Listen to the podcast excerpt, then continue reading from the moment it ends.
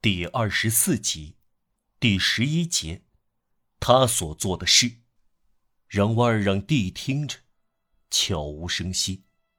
他推一推门，他用指尖去推，轻的如同一只猫想进来的时候带着稍稍不安的轻柔。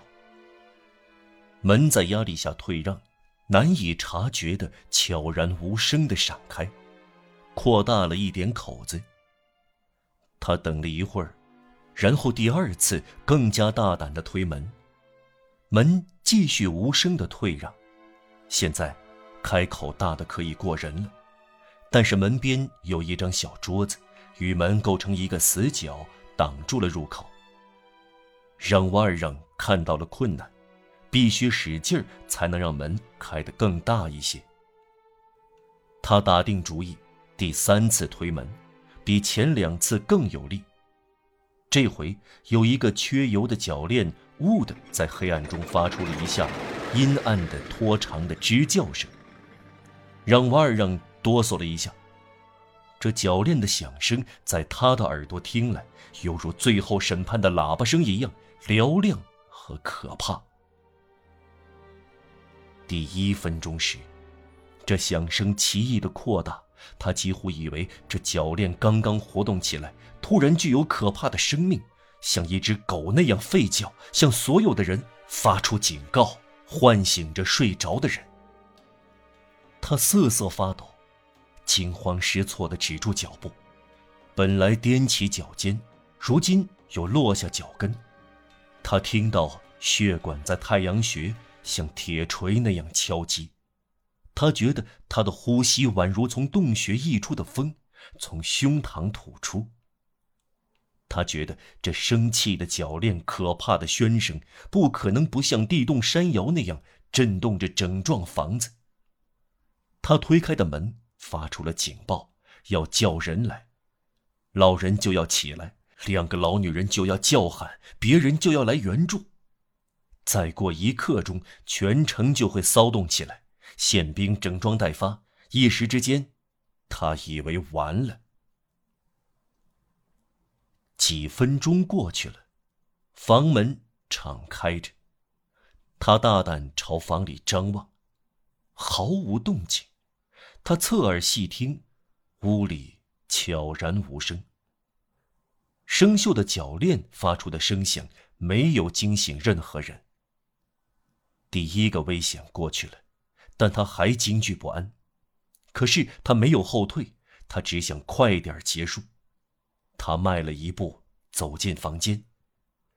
这个房间寂静无声，这里那里可以分辨出模糊不清的形状，白天才能看得出是散乱放在桌上的纸张、打开的对开本的书、落在一张凳子上的书籍、一把堆满衣服的扶手椅、一张祈祷凳。此刻，这只是黑暗的角落和白蒙蒙的地方。让瓦尔让小心翼翼地往前走，避免碰到家具。他听到房间近里面主教睡着时发出的均匀而平缓的呼吸声。他蓦地停下来。他来到床边，他比料想的到得更快。大自然有时以一种阴郁而精明的巧合，将它的效果与景象和我们的行动糅合起来，仿佛它想让我们思索一样。将近半个小时以来，一大块乌云遮住了天空。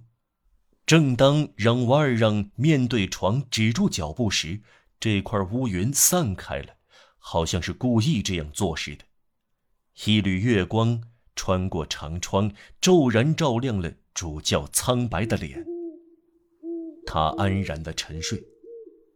由于下阿尔卑斯地区夜晚寒冷，他睡在床上，几乎穿着衣服，一件褐色的羊毛衫遮盖住他的手臂，直到手腕。他的头仰翻在枕头上，放松的休息。戴着主教指环的手垂在床外。这只手做出了多少善行义举啊！他整个脸因隐约的满意期望和制服的表情，光彩熠熠。这表情超过了笑容，近乎闪射出光芒。他的额角上有着看不出来的、难以形容的反光。正直的人的心灵在睡觉时瞻仰着神秘的天穹。这天穹的一缕闪光照在主教身上，同时这是一个发光的透明体，因为这天穹在他心中，这天穹就是他的良知。正当月光可以说与这内心的光芒重叠时，睡着的主教就像显现在荣光里，但这依然显得柔和，蒙上了无以名状的半明半暗。天上的月光，半睡的大自然，纹丝不动的园子，静谧的房子，此时此刻宁静，给这个圣贤可称颂的睡眠添上了难以言说的庄严，以一种华美和宁静的光晕照上这苍苍白发，这闭拢的眼睛，这张充满希望和信赖的脸，这老人的头和这孩子的睡眠。在这个如此崇高却不自知的人身上，几乎有着神圣。让瓦尔让待在黑暗中，手里拿着铁烛台，站着一动不动，被这个光闪闪的老人震慑住了。他从来没有见过这样的景象，这种信心使他惶悚，精神世界没有比这更崇高的景象了。一个受到扰乱和不安的良知，处在做坏事的边缘，瞻仰着一个正直的人的睡眠。这处在隔离状态中的睡眠，旁边站着一个像他这样的人，他模糊而摆脱不掉的感到有种崇高的东西。谁也说不出他身上发生了什么，连他也说不出。想要领会，就必须想象最暴烈的人面对着最柔和的人，即使在他的脸上，也确实不能分辨出什么。这是一种野性难驯的惊恐。他凝望着，如此而已。他有什么想法，不可能猜测出来。显而易见的是，他感动了，震惊不已。但这种激动属于什么性质呢？他的目光不离开老人，从他的姿势和面容清楚地显示出来的东西，仅仅是一种古怪的踌躇不决。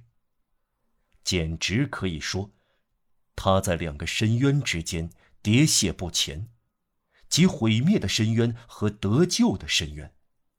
他觉得，要么粉碎这头颅，要么去吻这只手。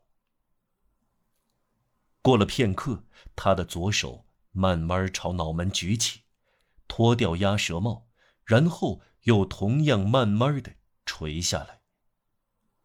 让瓦尔让又沉浸在瞻仰之中，左手捏住鸭舌帽，右手捏住大头棒，凶蛮的脑袋上头发竖起。